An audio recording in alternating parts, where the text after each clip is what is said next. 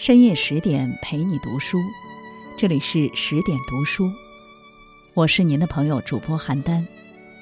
今天要跟大家分享的文章是来自林语堂，《中国人的冷漠》。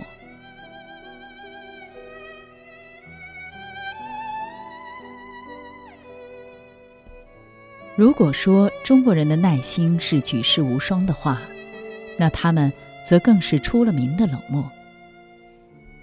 我认为这同样是社会环境的产物。这里有个再明显不过的例子作为对照：英国名著《汤姆求学记》中有这样一个场景。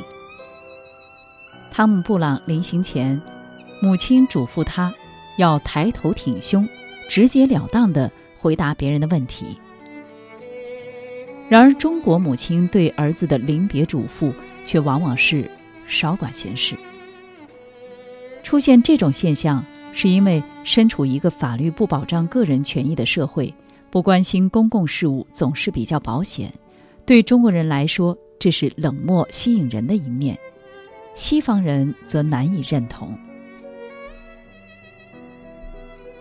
但我觉得这种差异并非与生俱来，而是与中华文化相适应的产物，是在特定的社会环境下。产生并遗留下来的，而后人则接受着这种旧观念的熏陶。中国人固守的冷漠态度，就像是英国人随身携带的雨伞一样，因为风云多变的政治气候总是暗藏危机，这对于那些管得太多的人来说，终归是一种潜在的威胁。换言之，中国青年和外国青年一样，都热心公益。中国和其他国家一样，也有热血志士，他们也热衷于参与公共事务。但等这些年轻人到了二十五到三十岁之间的某个时候，大家全都变聪明了，变冷漠了。而冷漠是判断一个人是否老练和有教养的重要标准。有的人自然而然就学会了冷漠，有的人则是在手指被灼伤一两次之后才习得的。所有的老人都行事谨慎，因为所有曾经行为不羁的老家伙都已经受益于冷漠。他们要在这个个人权益不受保障的社会里生存下去，在这样的社会里，把手指头烫伤一次已经是足够倒霉了。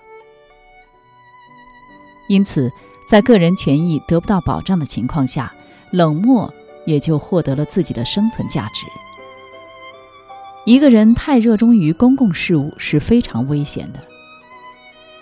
邵飘萍和林白水这两位中国最勇敢的记者，在一九二六年被东北军阀张作霖枪毙，甚至都没有经过任何审判，其他记者自然会从中学会冷漠，开始变聪明。在中国，所谓的最成功的记者，是那些对生活，特别是对当下最迫切的社会问题，没有任何自己看法的记者。他们又能做些什么呢？人们只有在个人权益得到保护的情况下，才会热心公益。这时，大家只需注意诽谤法。但当公民权益都得不到保护时，人们自我保护的本能。便会告诉自己，莫谈国事，才是对自己人生自由的最好保护。换言之，冷漠并非一种高尚的美德，而只是一种社会态度。人们因为得不到法律保护而把它当作必须。冷漠是一种自我保护的表现，如同乌龟进化出龟壳。中国人的漠视眼神举世闻名，但这只是出于自我保护的需要，在很大程度上，这要归咎于中国的文化和中国人的自我约束。中国的强盗和土匪就是这一论断的事实依据。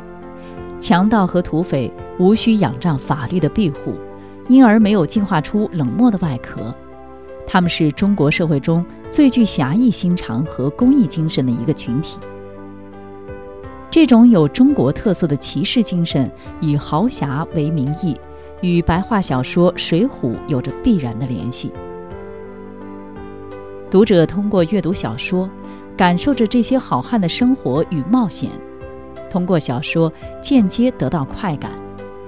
因此，强者是这些富有公益精神的人，因为他们敢承担管闲事的后果；而弱者自然是剩下的大多数，他们出于自我保护的需要，不掺和时事。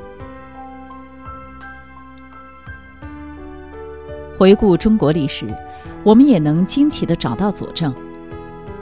中国的魏晋时期，文人因不关心国家事务而受推崇，结果使国力渐衰，导致中国北部被北方蛮族征服。魏晋时期的文人热衷于饮酒和聚众清谈，沉迷于道教的神话，梦想找到吃了能长生不老的仙丹。这一时期是自周朝和汉朝以来，中华民族在政治上的最低点，也代表了一个时代衰退的终结。此后，中华民族在历史上第一次被蛮族统治。中国人这种对国事不闻不问的冷漠态度，算正常吗？如果不正常，那是什么原因造成了现在的这种局面？历史。给了我们答案。直到东汉末年，中国的文人才开始摒弃这种冷漠的态度。事实上，在这个阶段的政治批评达到了高潮，一些主要的文人和太学生都积极参与有关时政问题的讨论。参与讨论的人有三万多，他们对朝廷政策和任人唯亲的选才手段。进行大胆批评，这是要冒着惹恼宦官和皇帝的风险的。然而，由于没有相关法律的保护，这场清议运动在宦官的强势镇压下结束了。有些文人连同他们的整个家族被杀害，有的被流放或锒铛入狱。这一事件发生在公元一百六十六到一百九十九年。被叫做党锢，党锢之祸的影响程度之深、范围之大，以至于整个清议运动从此以后戛然而止。之后，党锢之祸的消极影响一直持续了一百多年。党锢之祸随之而来的是文人们对国家事务的漠不关心。这些人开始沉迷于美酒、女色、诗词和道教。有些文人隐居山林，自己动手修建没有门的泥砖房，从窗口拿别人送来的食物，就这样一直到最后老死。还有些文人化妆成樵夫，并恳求亲戚们不要登门拜访，以免自己被人认出来。随后又出现了七个诗人，或曰竹林七贤。其中一个伟大的诗人叫刘伶，他嗜酒如命，常常好几个月都是一副醉醺醺的状态。刘伶乘路车时，手里常抱着一壶酒，拿着一把锹，随身跟着一个掘墓人。上路之前就对他说：“我什么时候要是死了，就随便找个地方把我埋了。”但大家都尊敬他，都说他聪明。其他文人有的隐居田园，有的声色犬马，有的放浪形骸。